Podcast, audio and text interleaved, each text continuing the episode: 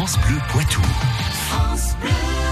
7h51, c'est l'heure de retrouver Jean-Michel Piquet, la science infuse qui tord le cou à toutes ces théories du complot, les fake news, toutes ces, euh, ces choses que l'on croit et que l'on croit vraies d'ailleurs, alors que bah, parfois en creusant un petit peu, on s'aperçoit que c'est pas tout à fait le cas.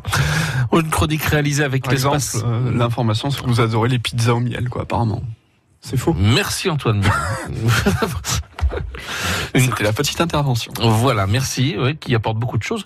Euh, donc, euh, on- qui n'a pas avalé son chewing-gum discrètement à l'école pour éviter la punition? Je suis sûr que vous l'avez fait. Ah, Non ça reste entre vous et moi. Ouais, bon d'accord, on, on ne saura jamais. Et après on dit ah mais non, faut pas le faire, tu vas voir la- l'appendicite, tout ça, ça va se coller, machin. C'est vrai, c'est pas vrai? Ah non, je sais pas si c'est vrai, parce que si c'est vrai, je vais commencer à paniquer. Ouais, ben on va écouter Jean-Michel Piquet, il va nous le dire. hein. Que se passerait-il si tu avalais ton chewing-gum? Ben, j'attraperai une appendicite.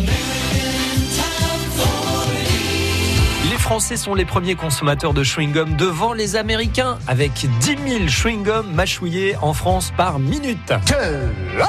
Normal qu'il y en ait un ou deux qui passent entre les mailles du filet pour atterrir dans l'estomac. Et c'est là que ça se complique. Il va rester collé aux parois de l'intestin. Il va mettre 7 ans pour être digéré. Non, pire Vous allez attraper l'appendicite. En fait, vous ne risquez rien de tout cela.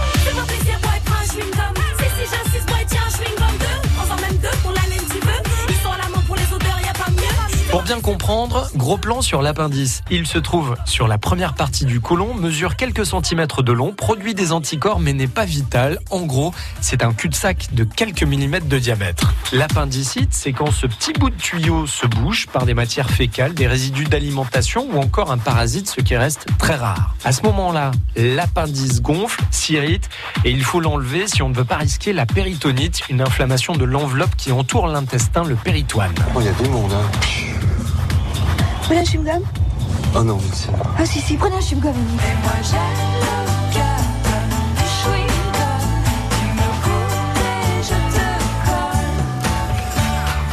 Concrètement donc, si vous avalez votre chewing-gum, très peu de chances qu'il bouche l'appendice. Aucun cas d'appendicite connu pour le moment. De plus, le chewing-gum n'est pas digeste. Il mettra plus de temps à être expulsé du corps, mais ça se compte en nombre d'heures, pas en années. Et pour finir, rassurez-vous, le chewing-gum ne colle pas aux parois de l'intestin. En revanche, sous les tables de l'école, oui. Oui. Eh bien, nous voilà rassurés. Et voilà, une chronique réalisée avec l'espace Mendes France de Poitiers, curieux.live, le média qui démêle le vrai du faux, la science infuse sur. France Bleu Poitou.